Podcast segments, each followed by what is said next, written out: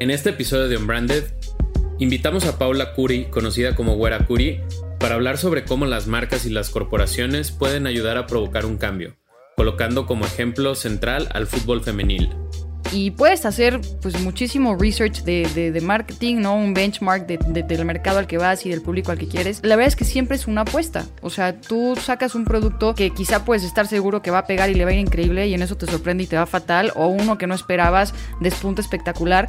El tema es también qué tan dispuesto estás tú a tomar el riesgo sobre un producto en el que crees. Y hablando también eh, de fútbol femenil, pues que aparte trae una carga importante en el tema de una brecha pues social, ¿no? Que es cambiar el tema de la igualdad de fútbol. Si te gustaría, aparte de todo, del tema del negocio y de apostarle eso, apostarle también a volverte un referente en un, en un cambio social, a una utopía que se veía como imposible y que de repente tú la conviertes en posible. También nos compartió algunos puntos de su experiencia personal que explican por qué pudo convertirse en portadora del mensaje de igualdad de género en el deporte. Justo uno empieza con haber promovido una historia que viví y por lo tanto la conocía yo a la perfección de principio a fin. Un tema de desigualdad en el deporte, ajá, de discriminación. O sea, sabía yo lo que costaba ser niña queriendo jugar fútbol. Además, hablamos con Paula sobre cómo debe pensar una marca su estrategia de marketing cuando está realmente comprometida con un cambio o movimiento social. Yo le doy a, mi comunidad y por lo tanto mi comunidad me da a mí y entienden como este ciclo en el que si todos aportamos hay un beneficio común que eventualmente hace todo mejor. Entonces, eh, como que no tenemos que pensar como, ah, eres fundación, entonces solo las fundaciones que hagan impacto social y que busquen el bien, pero entonces seguro no tienen dinero. O entonces yo soy marca y solo busco vender y busco posicionar productos y no me involucro con la gente. Unbranded, un espacio para compartir lo mejor del marketing y aprender de los expertos. Bienvenidos a Unbranded, un podcast de marketing. El día de hoy platicaremos de dilemas del marketing con una invitada muy especial. Yo soy Jerónimo Ávila. Yo soy Alejandro Geschberg y hoy nos acompaña Paola Curi, mejor conocida como la Güera Curi. Paola es futbolista, artista, amante del fútbol desde la cuna, bueno, es un poco de todo. Pero en 2015 creó el movimiento Food Sin Género, un proyecto con el objetivo de desarrollar la igualdad de género a través del fútbol. Por otro lado, también, junto con su hermano, fundó la empresa Ethos Arte, que hoy en día se ha convertido en una de las ferias de arte emergente más grandes en México.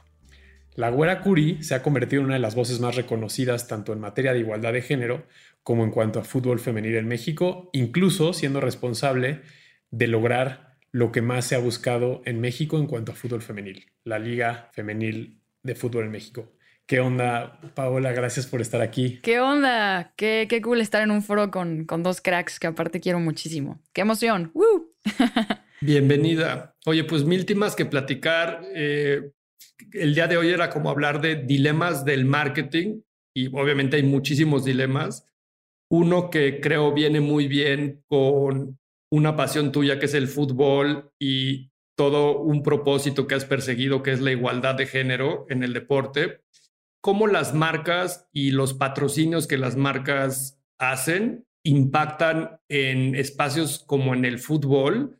Y eso, pues, ¿qué cambios sociales de cómo funcionan las cosas, si se genera más o menos igualdad, la construcción de las audiencias, el consumo alrededor de un tema como el deportivo y, cómo las, marcas y las corporaciones pueden ayudarnos a hacer un cambio en algo que a lo mejor necesita estar en otro lugar de donde está hoy. Cuando piensas en un patrocinio o en una colaboración, siempre vas a estar pensando indudablemente, como cualquier negocio, en el retorno y, ese retorno puede ser de inversión, eh, el retorno de la inversión que hiciste económica o, el retorno en equity o el retorno que como marca estás esperando obtener, ¿no? Y, claramente dependerá y ahí hay un mundo de posibilidades. Si cuando tú pones tu dinero en un equipo de fútbol va a regresar ese dinero, seguramente no. Tienes que saber calcular cuánto es dinero, cuánto es equity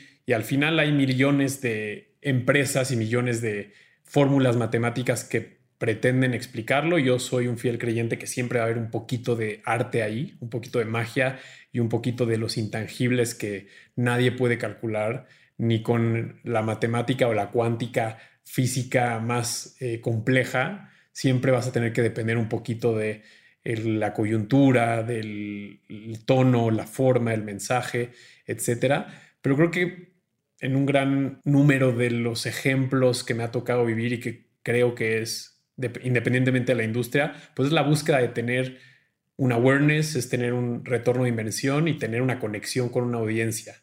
Y ahí creo que le cedo la, la palabra a Paola y la pregunta para entender si buscas esa audiencia, buscas ese retorno de inversión, buscas que sea negocio, pues cómo lo abordas desde el punto de vista de, de ser el que va a ser patrocinado o el que representa a, lo que quiere ser patrocinado. Primero, bueno, otra vez gracias por tenerme aquí y a toda la gente que escucha este podcast que se me hace súper crack. Y se me hace muy interesante justo poder tener como todas estas aristas en las que relacionemos un tema de marketing, marcas y incluso llegar al impacto social o a cambiar al mundo, ¿no? Que creo que ahorita entraremos en, en esa materia que es bastante interesante. Y yo lo pienso un poco, me acuerdo cuando, cuando comencé con este movimiento que Alex les platicaba llamado Food Sin Género, que venía de la intención, yo juego, bueno, para la gente que no me conoce, me presento rapidísimo, yo juego fútbol desde muy chica, desde los tres años, siempre crecí con toda la gente diciéndome que el fútbol no era para mí por ser niña, foro al que yo llegaba tenía que llegar a demostrar porque o me escogían al último, no me pasaban el balón, o siempre era sorprendente que de repente esperaban que yo jugara fatal o que no jugara, ¿no? Y de ahí esta referencia de le pegas al balón como niña y etcétera, esperando a que eso es que seas malísima. Y de repente meter goles, hacer jugadas cañonas, hacer tunelcitos y, eventualmente encontrar un lugar. Y, yo me acuerdo hace cinco años cuando empecé en 2015 con Fútbol Sin Género, cuando uno, nadie hablaba de fútbol femenil, o sea, tú abrías redes sociales y genuinamente no encontrabas a nadie hablando al respecto de. Y la otra que justo comenzando yo me acercaba a marcas en ese momento para decirles pues el por qué en ese momento quizás sin una propuesta más valiosa, eh, valiosa entre comillas para las marcas, que era este tema del retorno a inversión, pero más allá del tema económico, por qué sí era importante apostar por un proyecto como lo podría ser el fútbol femenil y eventualmente la puerta y, y lo que eso provocaría para las marcas si ellas eran puntas de lanza en ese sentido. Y, que ahorita creo que lo empezamos a ver con las marcas que, justamente toman la apuesta primero que todos los demás, que en ese sentido sí empiezan a ver, creo que no solo un retorno de inversión, sino un tema de, de placement, de reputación positiva, de privilegios con los que la gente empieza a voltear a, ver una marca y más allá de consumirles un producto, a creer en la marca. Y ustedes dos que, que creo que son más expertos que yo en esa materia, pues la importancia que tiene que alguien eh, empatice con tu marca más allá del producto o del tema económico, sino ¿no? por una parte más, pues incluso más idealista de, creer en tu mensaje y de creer en ti y de que lo que tú estás haciendo puede incluso eh, ponernos un mejor panorama del que estamos percibiendo hoy en día en, en, la materia en la que estemos tratando, ¿sabes? Pero si nos ponemos a pensar qué tan importante es que sea negocio las apuestas que tú haces, ¿no? y creo que para simplificar un poco la idea, si de repente nosotros pensamos en este tipo de apuestas desde un punto de vista financiero ¿no?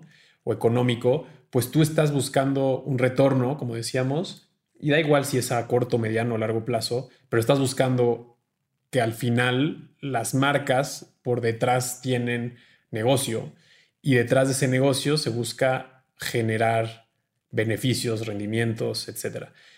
Y en esa búsqueda hay veces que los propósitos o, los intereses que estás empujando o patrocinando pueden estar más conectados con una minoría, por lo tanto hay menos mercado, menos negocio, o pueden estar con una mayoría y, por lo tanto suben tus ventas, pero sin pretender que es una maldad, pero cómo entender si realmente empujar un propósito tiene que ver con esa bondad de la que tú hablas, de cambiar, hacer un impacto positivo, o realmente es una apuesta sabiendo que va a convertirse en más negocio. Y eso no le quita lo positivo y no le quita el mindset productivo, el mindset del círculo virtuoso de hacer el bien porque te regresa el bien, etcétera. Pero ¿cómo diferenciar la ambición de es negocio ese propósito o es un propósito y luego decido o me doy cuenta si es o no negocio? Y, y justo como el, dilema central es por qué no hay igualdad en el fútbol entre hombres y mujeres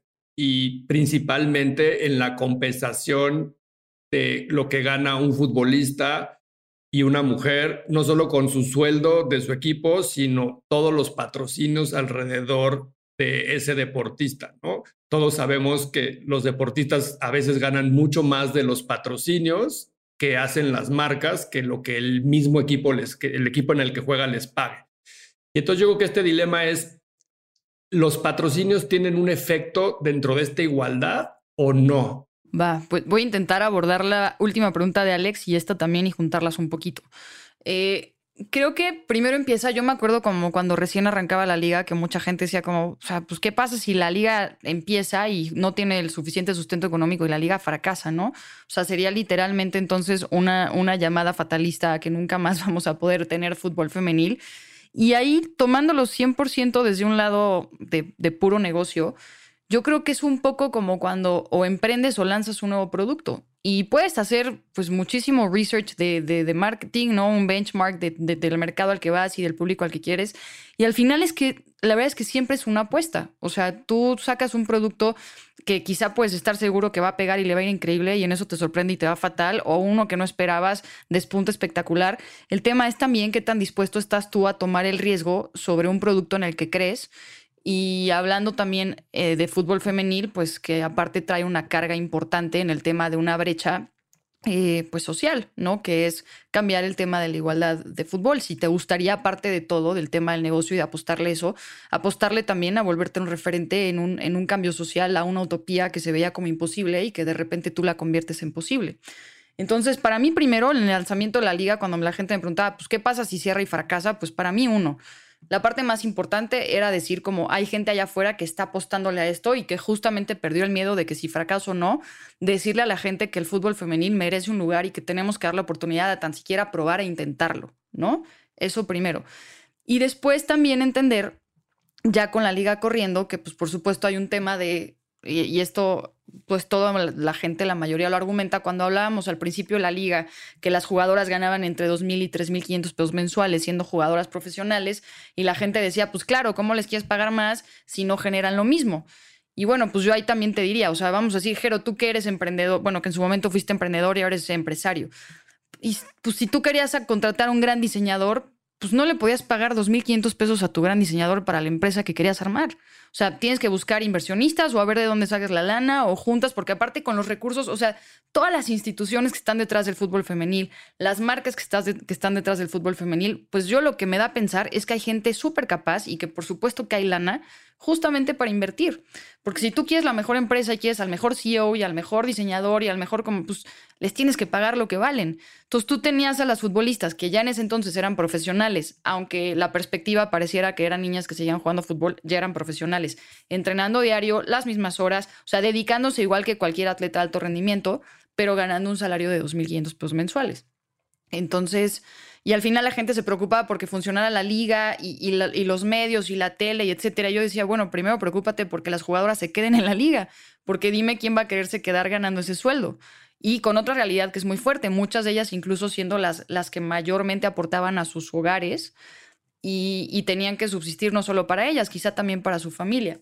Entonces sí era como todo un sistema que se iba complicando. Si hablábamos de que el sueldo de una jugadora profesional viniendo de clubes muy conocidos e importantes y de una liga tan reconocida como la Liga MX eran 2.500 pesos mensuales. Y ahí un poco siempre es como el huevo o la gallina en todos estos temas de, pues para ganar más, como dices, el argumento es que generen lo mismo, pero pues nunca van a generar lo mismo si no hay suficientes buenas jugadoras que llenen los estadios o que generen cierto rating en, la televisión que cuando ven los partidos.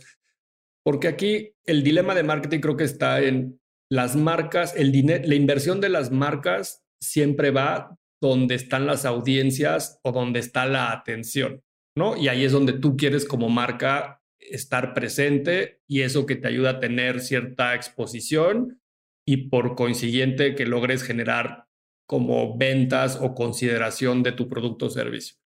Entonces, yo creo que aquí, y, aquí no sé qué opinión tengas, Alex, las marcas a veces apuestan en lugares donde hoy todavía no está eso en una escala que les llame la atención, pero donde sienten que sí va a llegar a esa escala en algún momento.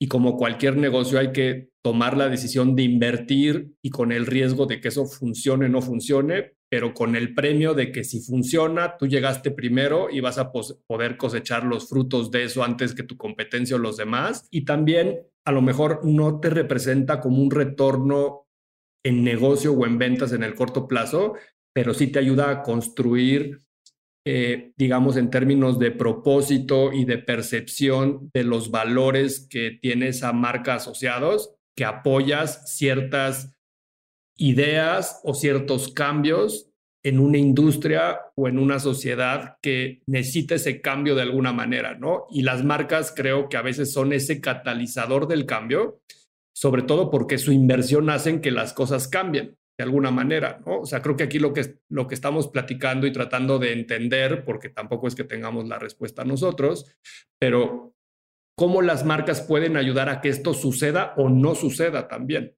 ¿no? Y cómo son este catalizador de cambio para que eso que va a acabar pasando seguramente de todas maneras pase más rápido que antes. Sí, creo que personalmente estoy convencido que no hay una fórmula, ¿no? Y, como decía, tiene que ser un equilibrio entre lo económico, pero también la parte de equity, que a veces el equity, si nos vamos muy clavados como esta parte de cómo nos medimos como marcas, pues nos vamos por los atributos o nos vamos por los eh, diferenciadores que tenemos como marca o como producto, que eso es un tema para hablar un poquito más adelante, la diferencia entre tu marca y tu producto, pero creo que la forma en la que podemos abordar más fácil este tema, y, como bien dijiste, no es encontrar la respuesta, pero es un poco de las dos cosas que tú planteas, un poco de entender en dónde está tu negocio, porque sin duda, sin negocio no hay marcas que se sustenten, o sea, no, no conozco ninguna marca que pretenda hacer un negocio que no esté buscando la conversión, ¿no? Al final, aquí obviamente cuando hablamos de organizaciones sin fines de lucro es otra cosa, ¿no? Pero cuando hablamos de generar dinero, generar ingresos, pues no puedes, si no cierras el círculo de que el dinero que inviertes eventualmente va a regresar, no hay cómo, ¿no? Pero por el otro lado, creo que tanto en el fútbol femenil o como en cualquier eh, primer paso hacia algo que se está construyendo, alguien va a tener que poner la apuesta, alguien va a tener que hacer ese leap of faith que tanto escuchamos de decir, yo creo que va por aquí. Y, por último, cuando hablamos de esa apuesta o ese primer paso, pues creo que en el fútbol femenil no, no me voy a centrar en las marcas, me voy a centrar en las acciones. Creo que hoy no está donde tiene que estar porque hoy ni las, ni las televisoras, perdón, ni los equipos, ni las marcas han hecho esa apuesta. Alguien va a tener que hacer esa apuesta. Esa apuesta bien hecha debería de redituar, no sé si son cinco años o dos o diez, pero esa apuesta, aunque sea muy buena y tenga mucho de esa igualdad de género en la que tanto creemos nosotros, también tiene una razón de ser el primero en entrar a ese negocio, porque es un negocio que está en crecimiento, que sabemos que en otros países como Brasil, como Estados Unidos, va a ser cada vez un negocio más grande. Eso no, no es que lo decidamos nosotros, eso va a ser porque, como bien decías tú, Jero, es a donde vamos a llegar. Tú decides si eres parte del cambio o no, pero eso va a suceder. Y, y, bueno, a ti te ha tocado en, en, todos estos años que llevas de carrera y de trabajar con, con marcas, de convencerlas como la asociación de esa marca con tu persona o con este movimiento de fútbol sin género que has apoyado y hecho y construido a lo largo de todo este tiempo. ¿Cuál crees que son esos ingredientes que, o eso que se fijan las marcas para conectar con esos patrocinios? Porque pues ya que llegaste, pues es bien fácil. A veces, oye, pues todas las marcas con las que trabajas son increíbles, ya quisiera de repente estar en un comercial con Nike. Y siempre a la distancia se ve fácil, pero la verdad es que es mucho sacrificio, mucho esfuerzo, se ven los éxitos, pero no se ven los fracasos de todas las historias que alguien no te creyó y que a lo mejor no te compró ese proyecto, etcétera.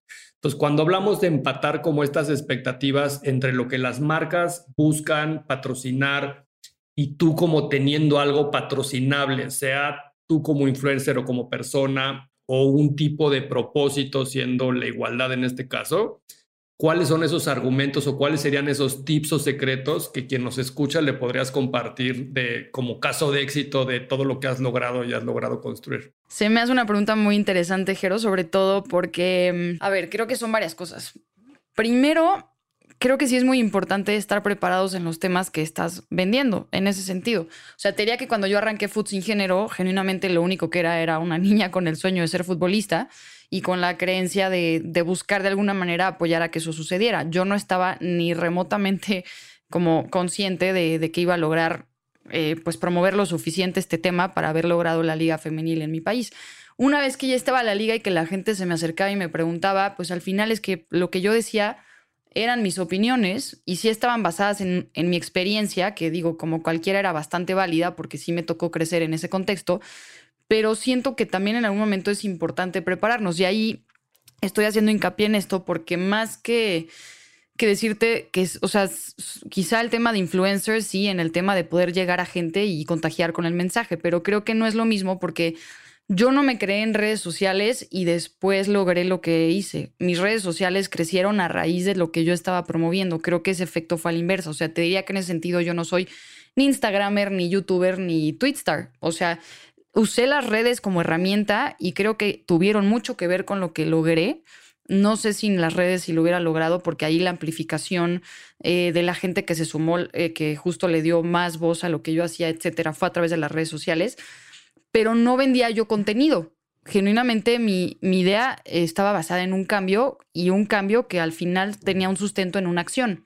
Y creo que es diferente cuando eres meramente influencer o generador de contenido que quizá está más enfocado a una parte de entretenimiento, o sea, de, otro ámbito que no tiene que ver con cambiar realidad. O sea, yo le invito a toda la gente a que nos está escuchando ahorita a hacerles la pregunta de cómo cambias una cultura. Y, te pones ahorita justo a pensar todo el proceso por el que tienes que pasar para lograr un cambio que genuinamente trae un bagaje heredado de, formas de pensamiento, eh, de ideas, de educación y justamente de cultura que al final sí para romperlas pues cuesta muchísimo, ¿no? Porque ya, ya lo traemos arraigado y aparte está apoyado por todo un sistema social que tiene cierta creencia. En este caso, el fútbol y las mujeres no van, o no va a ser un proyecto exitoso, o no merecen lo mismo, etcétera. E, e, en este cambio de paradigma y de romper todos estos esquemas, ¿qué crees que hiciste para poder hacer como un buen marketing alrededor de todo esto y que el movimiento tomara suficiente fuerza para romper todas estas estructuras? O sea, viéndolo ya como en retrospectiva, qué hiciste bien y qué repetirías si lo pudieras volver a hacer porque te funcionó? Creo que la parte buena, justo uno, empieza con haber promovido una historia que viví y por lo tanto la conocía yo a la perfección de principio a fin. O sea, un tema de desigualdad en el deporte, ajá, de discriminación. O sea, sabía yo lo que costaba ser niña queriendo jugar fútbol.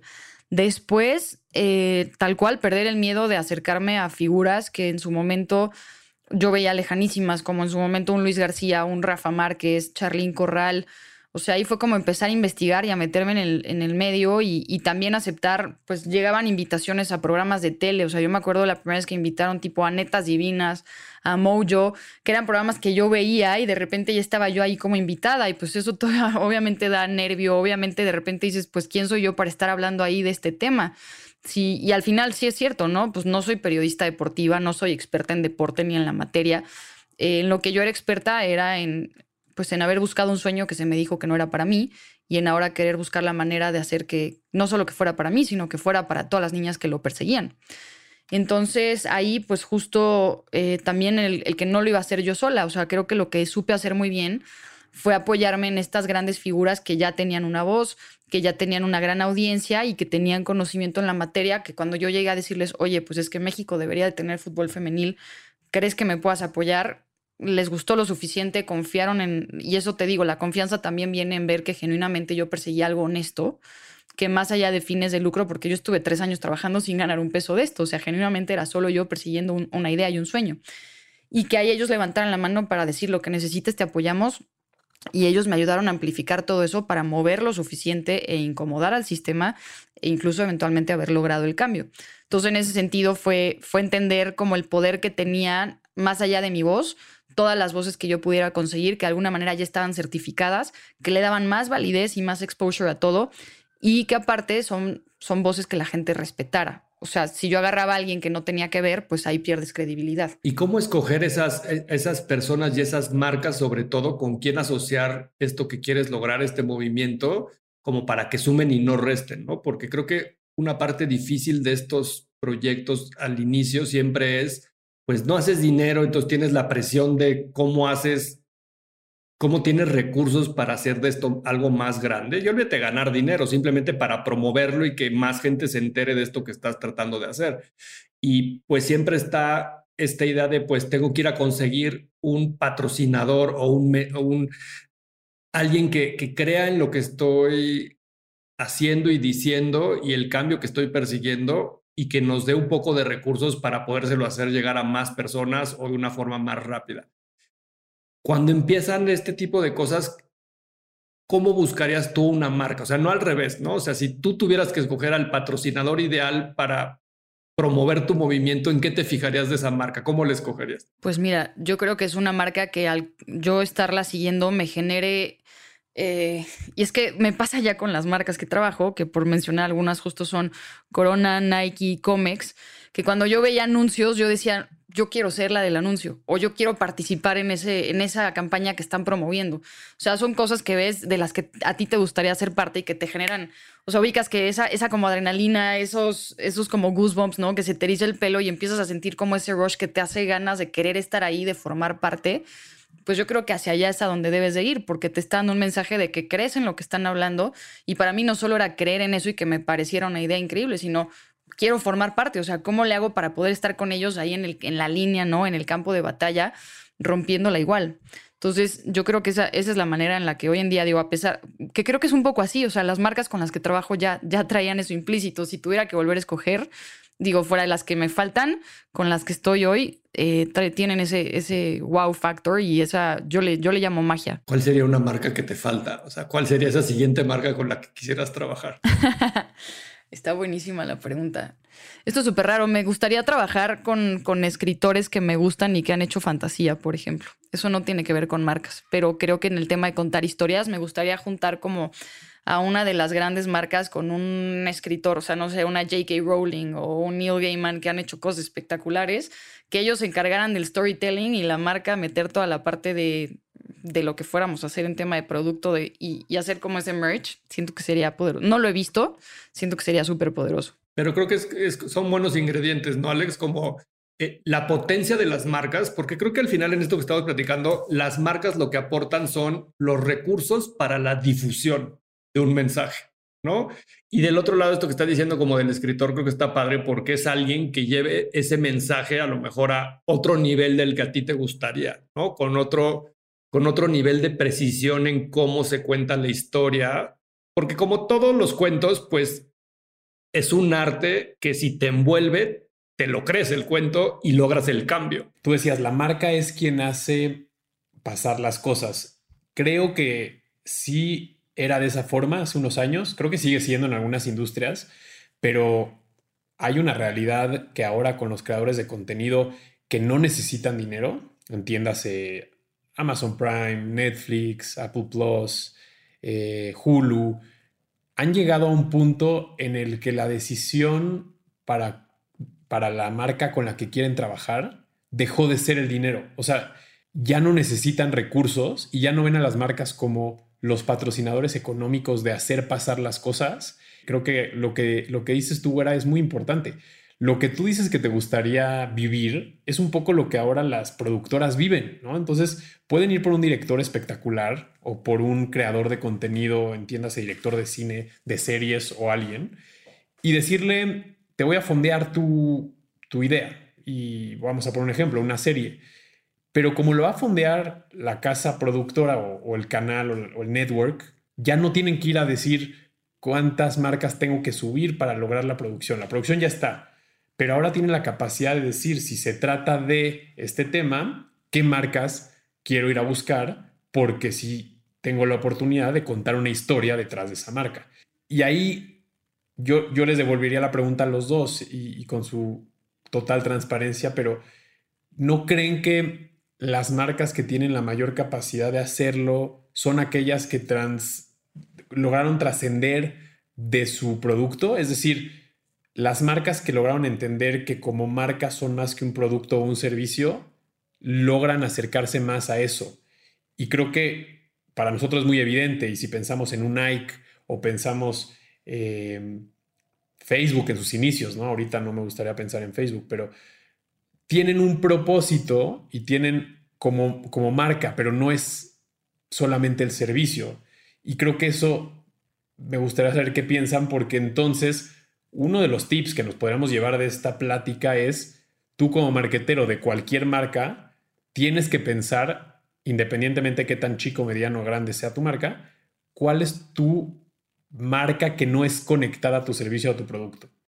Creo que primero que nada es, o sea, no está mal que se busque una cosa con la otra. O sea, creo que incluso de repente, cuando yo hice mi maestría en Estados Unidos, eh, platicaba con la gente y allá entienden muy bien este tema de responsabilidad social.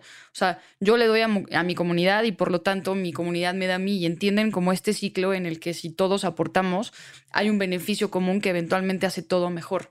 Entonces, eh, como que no tenemos que pensar como, ah, eres fundación, entonces solo las fundaciones que hagan impacto social y que busquen el bien, pero entonces seguro no tienen dinero.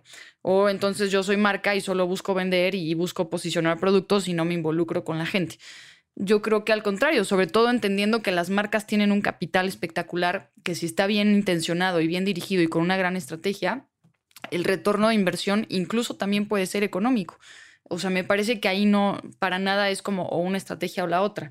Y ahí yo sí lo he aprendido mucho de cómo funciona eh, Comex con el área de responsabilidad social que se llama México Bien Hecho, que está a cargo de Maya Hernández, que entendiendo todo el tema de la estructura del tejido social y cómo a través justo de una empresa que vende pintura y que no tiene que ver con el tejido social, podían aportar a, México y que por eso el nombre es México Bien Hecho, buscando que, que nos involucremos por un mejor país. Y ahí empiezan a entrar temas interesantes como, por ejemplo, eh, la teoría del color. Cómo yo entro a un lugar y que es el proyecto que hacemos con Blue Women Pink Men, donde tú tienes una plancha de cemento gris en un lugar sucio, descuidado, donde hay altos índices de violencia, de adicciones, de inseguridad, y que a la hora que tú metes color con una intención, simplemente por el cambio de cómo se ve, esto sin el trabajo con la comunidad, porque ese también lo hacemos. Estoy hablando puramente de teoría del color. El ambiente y la sensación ya es distinto. Y el que entonces el tú metas color y limpies el lugar ya le da otra sensación y ya no está descuidado. Y ahora la gente pues quiere estar ahí.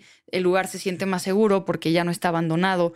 Entonces, pues al final como que a través de la, o sea, de meter pintura, o sea, sin, sin venderle pintura a esas personas, pero sí utilizando el producto, cambian un entorno que era completamente distinto, desafortunado y negativo, a algo positivo que construye el tejido social y donde empiezas a hacer trabajo con las comunidades.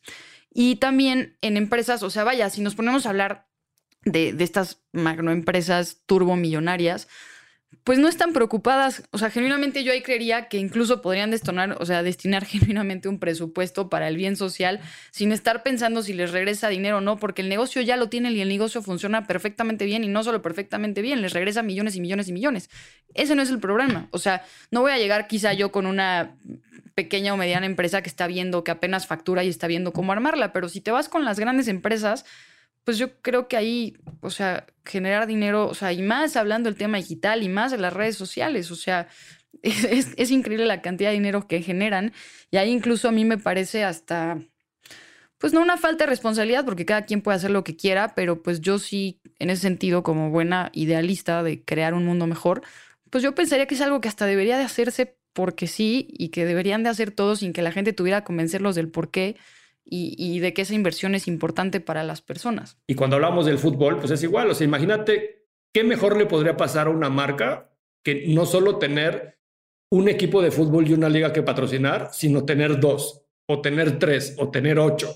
Pues se multiplican las posibilidades de venta en un estadio de tu producto, de, jugadores con, con muchos fans alrededor a los que les podrías llegar. Sea, creo que a veces también, como dices tú, la parte idealista es ver cómo multiplicas y en esa multiplicación de bienestar, pues va a haber una multiplicación de clientes potenciales donde tu negocio puede crecer. Y, también, yo me acuerdo, por ejemplo, como te dije ahorita, el efecto de las barritas de Luna Bar, que la gente las consumía obviamente porque apoyaron, pero hasta pensando que el consumir ese producto le daba dinero a la empresa y ese dinero se iba a las jugadoras de la selección. O sea, es una locura, ¿no? O sea, porque ahí hasta estás, el cliente está involucrado en algo que ni sabe si va a ser de su dinero o no, pero creen que están aportando y, y eso lo hacen justo porque tienen esa, esa idea sublime que va más allá de, del producto. Yo lo, Alex y yo el año pasado hicimos un movimiento bastante heavy pro fútbol femenil, que por ahí se nos ocurrió hacer una locura Y, yo me acuerdo que, fue muy sonada. Ya después entraremos ese tema cuando, cuando tengamos novedades y más cosas que platicar al respecto. Pero fue cañón porque yo ese día probablemente recibí, o sea, y Alex lo sabe porque él se viralizó.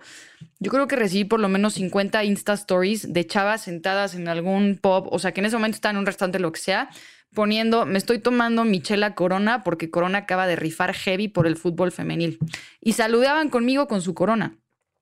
Y eso fue por un statement que hicimos pro fútbol femenil.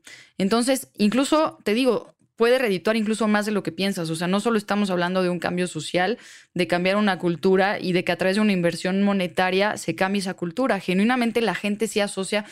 ¿Qué busca la marca más que nada? Un engagement con su consumidor. ¿no? Para que crean, o sea, más allá del producto, crean en la marca y que sea lo que sea que lance la marca, eh, la gente y el público esté comprometido, porque creo que hay un tema importante en el tema del marketing que se llaman emociones.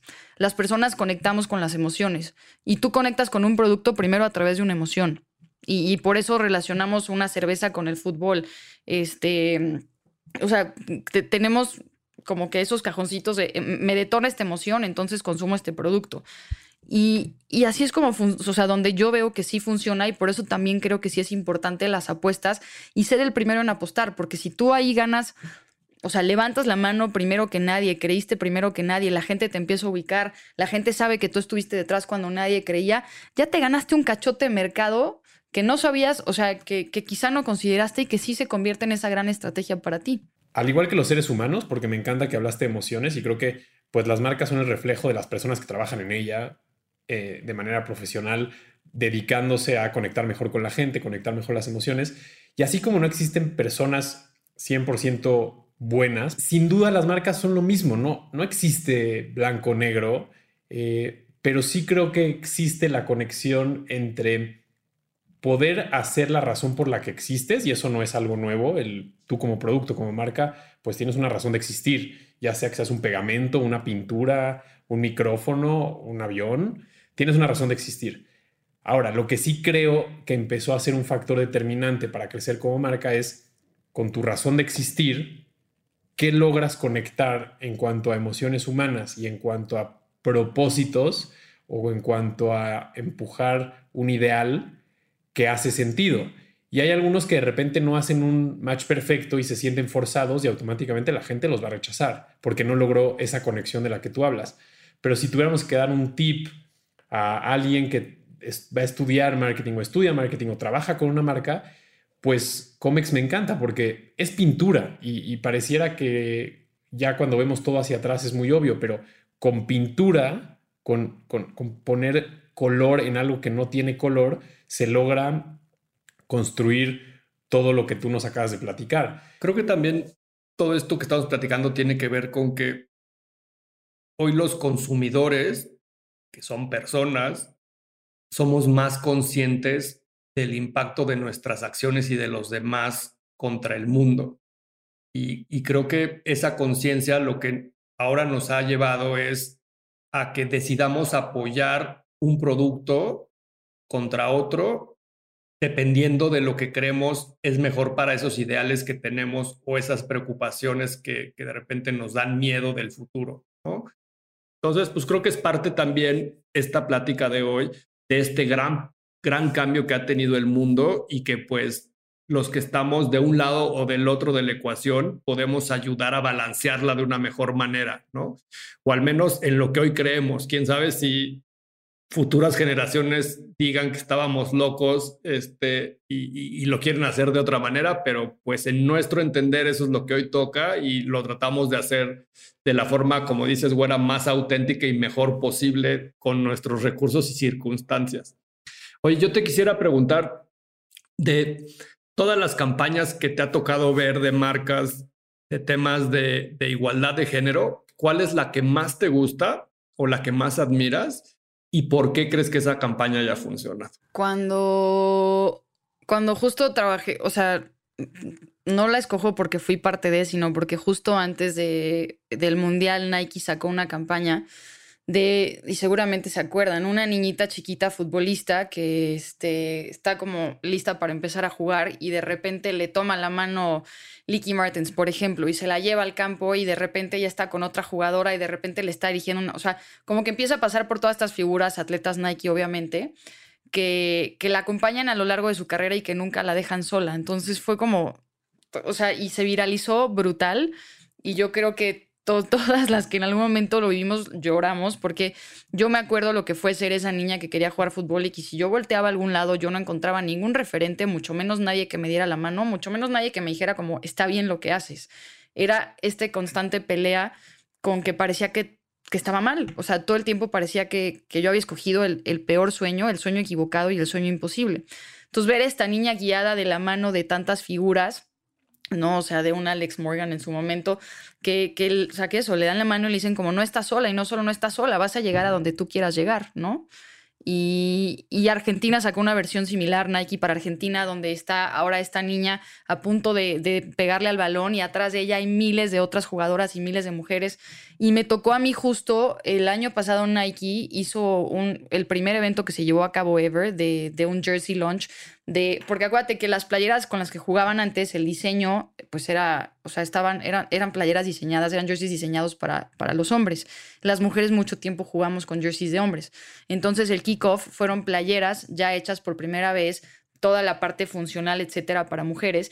Y llegó este momento del evento cuando estaban haciendo la presentación de las playeras, que estaban en un círculo y enfrente estaban, o sea, jugadoras en, en dos círculos, ¿no? Circunscritos se hincaban las jugadoras de adelante y las de atrás les ponían la mano en el hombro y ahí era como cuando crecía la música, las luces y todo, que literal era este tema de you're not alone, o sea, no estás sola, estamos contigo y estamos todas.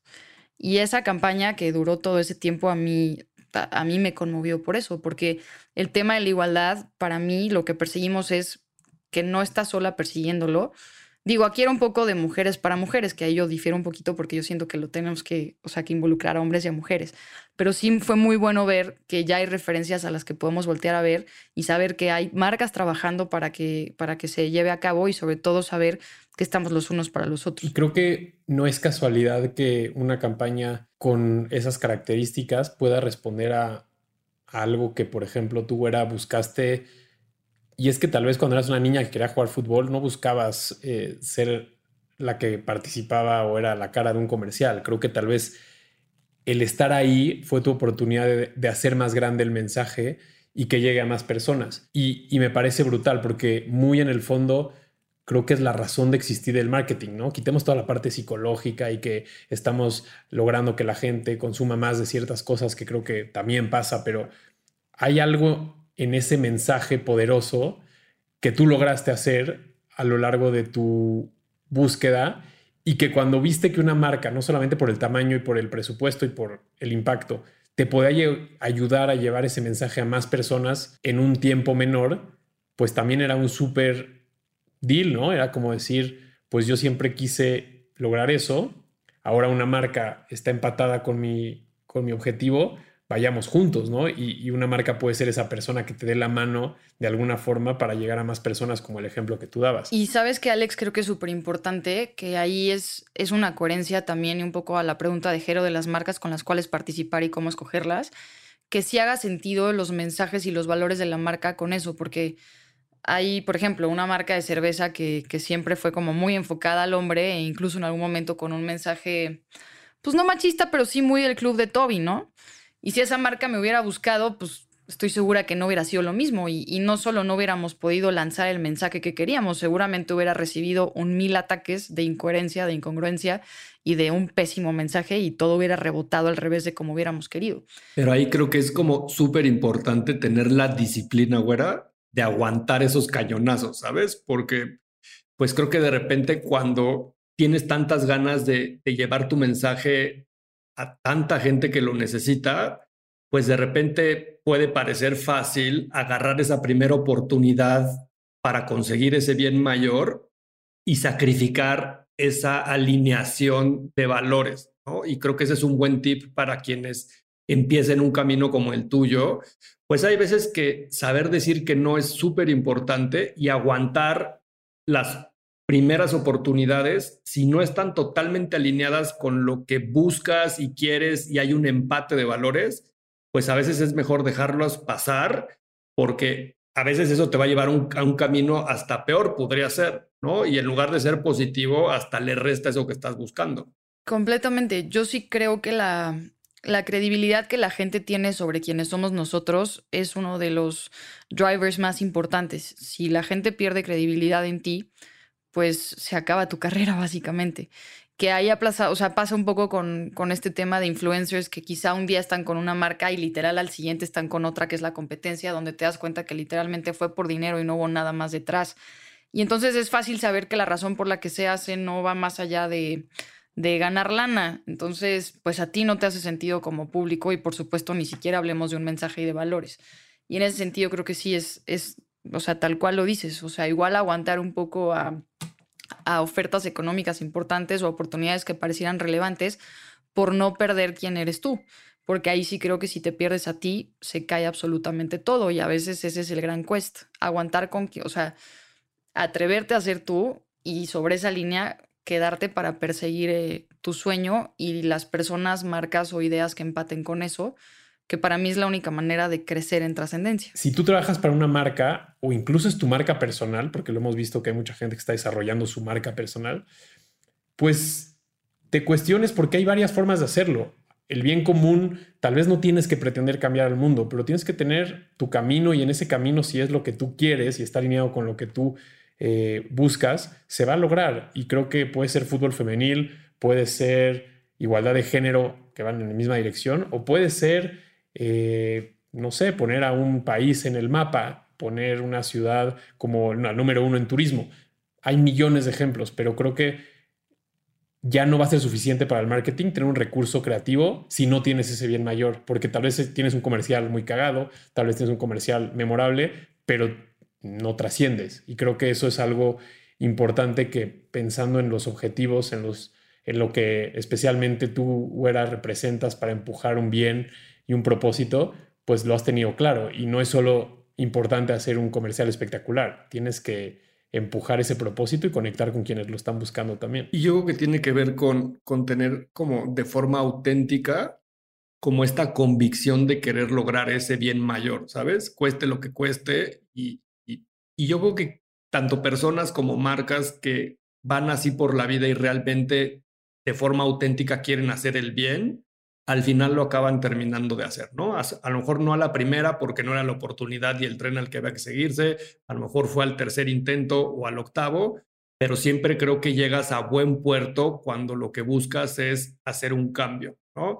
Como lo ha hecho Food Sin Género y como creo que pues es parte de este catalizador de que con el tiempo pues se va a lograr llegar al, destino que, que, se quiere y a lograr el impacto con la dimensión soñada, ¿no, güera? Sí, o sea, justo sobre esa línea me acuerdo, te digo, cuando empecé, pues primero a convencer a la gente como del valor del fútbol femenil, de que sí era posible tener una liga, eventualmente que la liga lo valía, de que valía que a las jugadoras se les pagara más eh, y eventualmente incluso llegar al momento en el que marcas como Nike, como Corona, sin, eh, fueron las que me escribieron a mí como, o sea, me buscaron a mí de, oye, está, lo, lo, que haces es importante y aquí nos tienes y vamos a hacerlo crecer y no paremos ahí, vamos a ver qué más sigue de todo esto. Entonces, yo jamás hubiera pensado cuando empecé que te digo que era al contrario, yo intentando convencer a las marcas, a los medios de hablar de, pues de repente pasar a que los medios sean los que busquen, las marcas sean los que lo busquen, te habla de que ese cambio, o sea, esa transición está sucediendo y que, bueno, al final el camino que parecía algún momento quizás ser una mala apuesta, pues, pues no lo fue. Y ahí realmente yo lo que tuve que hacer fue no escuchar a toda la gente que me decía que era una mala apuesta o, o que era un imposible o que incluso era un camino equivocado o desafortunado. Y yo siempre, o sea, lo que yo sentía dentro de mí eh, era lo correcto y tuve que aprender a, solo escuchar eso cuando de repente se puso muy difícil y estuvo oscuro y incluso complicado. Y creo que esos deseos honestos, cuando los sientes así, difícilmente, si no es que casi nunca, son, son, o sea, son malos caminos, al contrario. Oye, pues que más marcas que nos escuchen se animen a ser parte de iniciativas más como la tuya y que el apoyo de esas marcas hagan que movimientos como el tuyo lleguen a buen destino más rápido. Se nos acaba el programa de Unbranded y creo que podríamos estar aquí horas platicando y no discutiendo, pero intercambiando puntos de vistas y, y opiniones de por qué creemos que son las cosas como son y qué haríamos para cambiar al mundo a una mejor versión de él. Gracias por estar hoy con nosotros, güera. Estoy seguro que muchos de quienes nos escuchan se llevan como grandes aprendizajes, una inspiración total de, de, poder lograr cosas cuando uno se lo propone. Así que pues gracias por haber compartido este espacio con Alex y conmigo y te esperamos en próximos episodios para hablar de muchísimos otros temas. Me encanta, gracias por el espacio. El tema se me hace increíble, interesante, divertido y, y pues te digo, o sea, son temas que igual en algún momento pensé que jamás íbamos a poder tener estos foros y que la gente que nos escucha, pues ojalá se lleve de esto como un detonante, que les prenda por ahí una pulsión en su cuerpo de, involucrarse, de hacer cosas y de que si algo les interesa o les importa lo suficiente, no se queden en ese pasito solo de saber o de, ser espectadores y se vuelvan parte de porque se siente increíble cuando podemos hacer cosas por, no solo por cumplir sueños personales, sino también por hacer cosas eh, en, los demás y hacia los demás. Entonces yo, yo invitaría a la gente que nos escucha a, probar por ahí y a perder ese miedo. Sigan, si no siguen ya a Paola La Curi, síganla en sus redes sociales como arroba Curi. El trabajo que está haciendo es espectacular y es muy, muy importante. Si eres una marca o eres alguien que quiere entrar al mundo del marketing, veas lo que está sucediendo ahí es relevante y realmente hay mucho que aprender. Y pues nada, Güera, Jero, muchas gracias por, por un programa más y nos vemos pronto. Un abrazo. Gracias Alex, gracias Jero. Unbranded, un espacio para compartir lo mejor del marketing y aprender de los expertos.